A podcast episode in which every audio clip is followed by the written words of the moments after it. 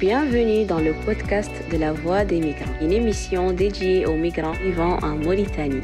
Dans notre premier numéro, nous avons reçu la chef de mission de l'Organisation internationale pour la migration en Mauritanie, Madame Laura Lungarochi. Elle nous a expliqué d'abord la mission principale de l'institution qu'elle représente. Donc euh, oui, je suis la représentante de l'OIM ici à, Nouakchott, en Mauritanie. L'OIM est l'agence des Nations Unies pour les migrations elle a rejoint le système des Nations Unies en 2016. Euh, elle œuvre pour que les migrations s'effectuent dans un bon ordre, euh, qu'elles puissent être dans le respect de la dignité et des droits euh, des migrants. en fait, au sens plus large, l'OIM travaille à la fois avec le gouvernement, mais aussi avec les migrants pour s'assurer que le bien-être socio-économique des migrants puisse être amélioré mais aussi celui des, sociétés qui les accueillent et faire en sorte que, la migration ne soit pas un, choix forcé, comme elle l'est toujours et souvent ces derniers temps, mais qu'elle puisse devenir digne, humaine et qu'elle puisse être faite dans de bonnes conditions régulières, surtout avec un cadre adéquat euh, de suivi aussi. Qu'est-ce que vous faites en Mauritanie? Euh, Ici en Mauritanie, nous sommes présents depuis 2006.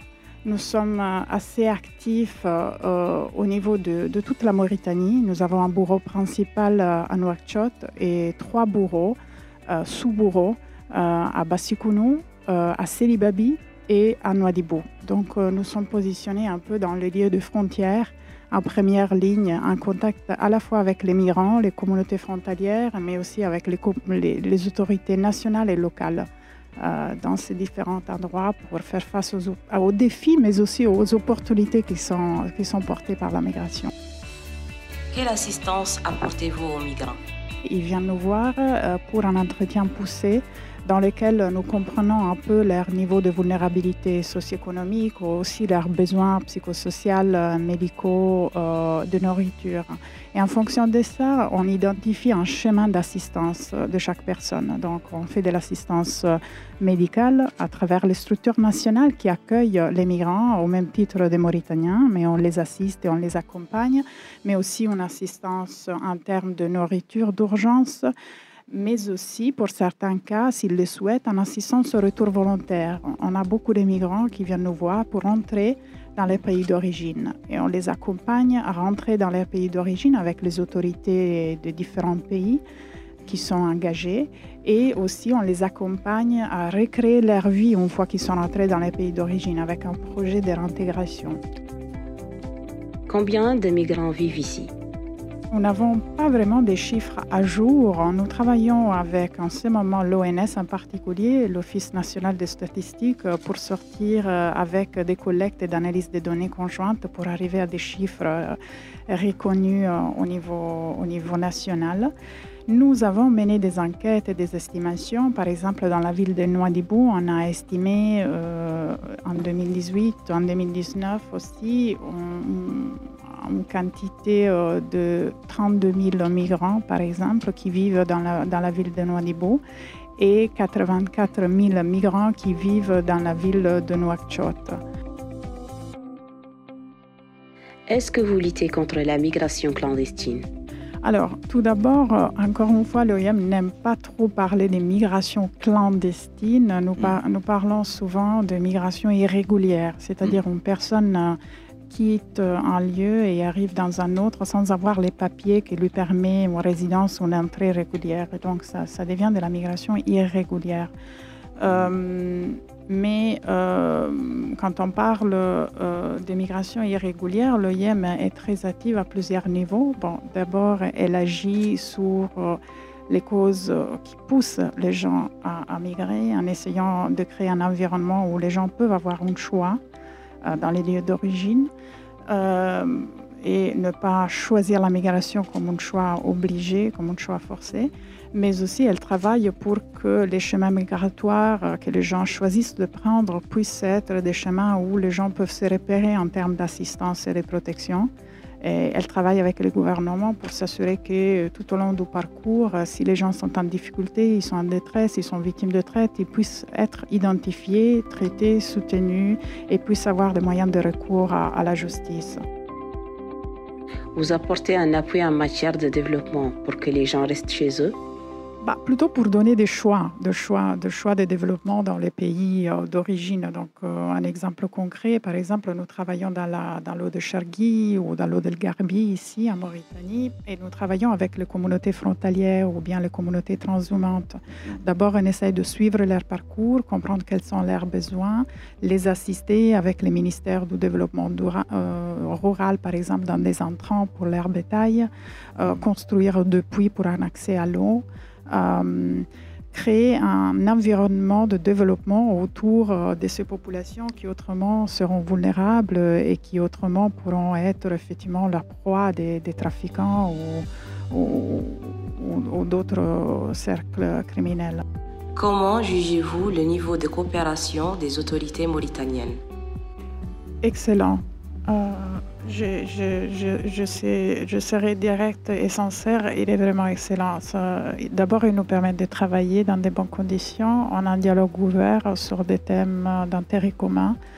Euh, voilà, on, travaille en étroite collaboration. Euh, donc, franchement, le, le travail est très positif.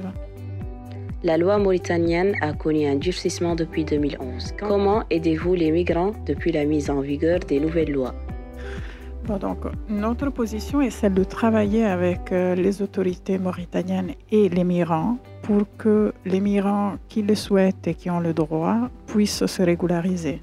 Et cela comporte d'un côté euh, informer les migrants, communiquer aux migrants comment se régulariser, quel papier amener, quel type de dispositif ils peuvent mettre en place, et de l'autre côté travailler avec les autorités pour créer des passerelles à simplifier pour la régularisation des migrants. Donc à ce moment, nous travaillons, nous engageons un dialogue important avec l'agence, la, NRPTS, mhm. qui est celle en charge de la, de la livraison des titres de séjour, pour créer justement cette passerelle, cette facilitation de euh, émission des cartes de séjour pour ceux qui euh, peuvent se, se régulariser. Quelle est votre position par rapport aux conditions de refoulement des migrants en situation irrégulière? Donc euh, ça, justement, ce sont les moments où il faut trouver un compromis important entre les droits des migrants d'un côté, les droits humains des migrants, et de l'autre côté aussi la sûreté nationale et les droits d'établissement dans un pays qui donc impose toute une série de documentations qui doit être là pour qu'une personne puisse résider dans les pays. Et c'est là justement les compromis et comment on navigue ces euh, ces, deux aspects qui deviennent qui devient complexes. Nous travaillons avec les autorités sur cela. Euh, nous plaidons pour qu'il puisse y avoir toujours des conditions dignes de retour euh, des migrants qui ne sont pas en règle avec la législation et qui n'ont pas les cartes qui lui permettent de rester ici. nous plaidons aussi qu'il puisse y avoir aussi des en réduction, ça c'est un plaidoyer que l'OIM mène au niveau global, de la détention administrative, qu'il puisse y avoir pas de la détention par faute de documentation, mais plutôt par une gestion des cas individuels. Euh, c'est un travail en cours, les autorités nous écoutent, nous travaillons avec eux euh, pour que les choses puissent aller dans le sens de la dignité euh, des, des, des migrants, ça c'est clair. On note avec beaucoup d'appréciation que pendant la période, par exemple, de Covid, il n'y a pas eu de rafle, il n'y a pas eu de détention, justement aussi pour préserver un impératif euh, de santé publique. Et ça, ça a un impact euh, positif aussi sur la dignité de beaucoup de ces migrants et aussi a prévenu la diffusion, par exemple, du virus dans les centres de détention administrative.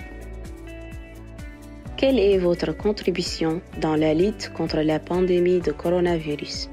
Ok, merci pour cette question. Euh, alors, donc, euh, nous sommes une agence des Nations Unies, donc nous avons travaillé étroitement avec toutes les autres agences des Nations Unies pour apporter un support au gouvernement dans la lutte contre la COVID-19 ici en Mauritanie. La réponse s'est structurée autour des différents piliers d'intervention il y avait un pilier particulier qui est dédié au point de frontière, c'est-à-dire comment mettre en place un système de surveillance épidémiologique aux frontières. Et donc l'OIM est en charge de la coordination de, ces piliers-là. Cela signifie euh, d'abord faire remonter les infos au niveau des postes frontières terrestres qui étaient encore ouverts et qui sont encore ouverts à, la marchandise, au transport euh, des marchandises pour comprendre si il y avait des mesures mises en place de surveillance épidémiologique. Les cas suspects sont détectés. Si oui, est-ce qu'il y a une chaîne de référencement, par exemple, vers euh, les centres de santé? Est-ce qu'il y a des mesures d'hygiène euh, utilisées et en place de la part des agents des frontières? Donc, l'OIM a coordonné. L'OIM a coordonné cela euh, avec tous les autres partenaires et les gouvernements, ministère santé et ministère de l'Intérieur. Donc, on a d'abord équipé euh, ces, points d'entrée, c'est qu'ils étaient encore ouverts à la marchandise avec euh, des équipements de protection individuelle, donc euh, des gants, des masques, des gels hydrauliques, des endroits pour se laver les mains et aussi des thermoflash, des petits thermomètres qui permettaient aux agents de pouvoir identifier si une personne avait la température ou pas et sur cette base le référer au centre de santé. Et ce travail continu, c'est un travail continu euh, qui, nous mène toujours dans les différents points de frontière de tous les pays pour voir si les mesures sont en cours et sont utilisées, former euh, les agents des frontières et créer ces liens forts entre la frontière et les centres de santé. Ça, c'était une activité phare euh, qui continue. Et puis une autre activité phare euh, que je, tiens vraiment à souligner ici, quand on parle d'immigration, on parle aussi des, Mauritaniens de la diaspora. Il y, a, des Mauritaniens qui vivent en France, qui vivent ailleurs, et qui ont beaucoup contribué à la réponse à la Covid. Par exemple, on a pu mobiliser déjà cinq médecins mauritaniens qui avaient euh, répondu à la Covid en France et qui ont eu l'envie, euh, la motivation de revenir ici pendant cette période de pandémie et mettre à profit leurs connaissances pour la Mauritanie. Donc on les a cherchés, trouvés, on les a fait venir dans des conditions pas simples parce qu'il n'y avait pas des avions. On les a encadrés avec l'aide de l'OMS, l'Organisation mondiale de la, santé, de la santé. Et maintenant, ils sont en train de travailler avec leurs confrères mauritaniens ici pour apporter un soutien. Donc euh, on a fait venir des spécialistes en pneumologie, de gériatres, des spécialistes en surveillance épidémiologique. Donc, euh, pour dire comme quoi la migration est positive, la migration amène un retour positif. Avez-vous apporté un soutien aux migrants pendant la crise sanitaire? Oui, voilà, comme euh, je disais tout à l'heure, évidemment, on a, fait face, comme les migrants eux-mêmes, à beaucoup de défis dans, cette, crise à la Covid. Le principal défi a été la rentrée immédiate dans une situation de vulnérabilité socio-économique de beaucoup de migrants qui dépendent d'un travail quotidien, en fait. Et donc, on a mis sur pied, par exemple, des distributions spéciales d'urgence euh, d'aide alimentaire.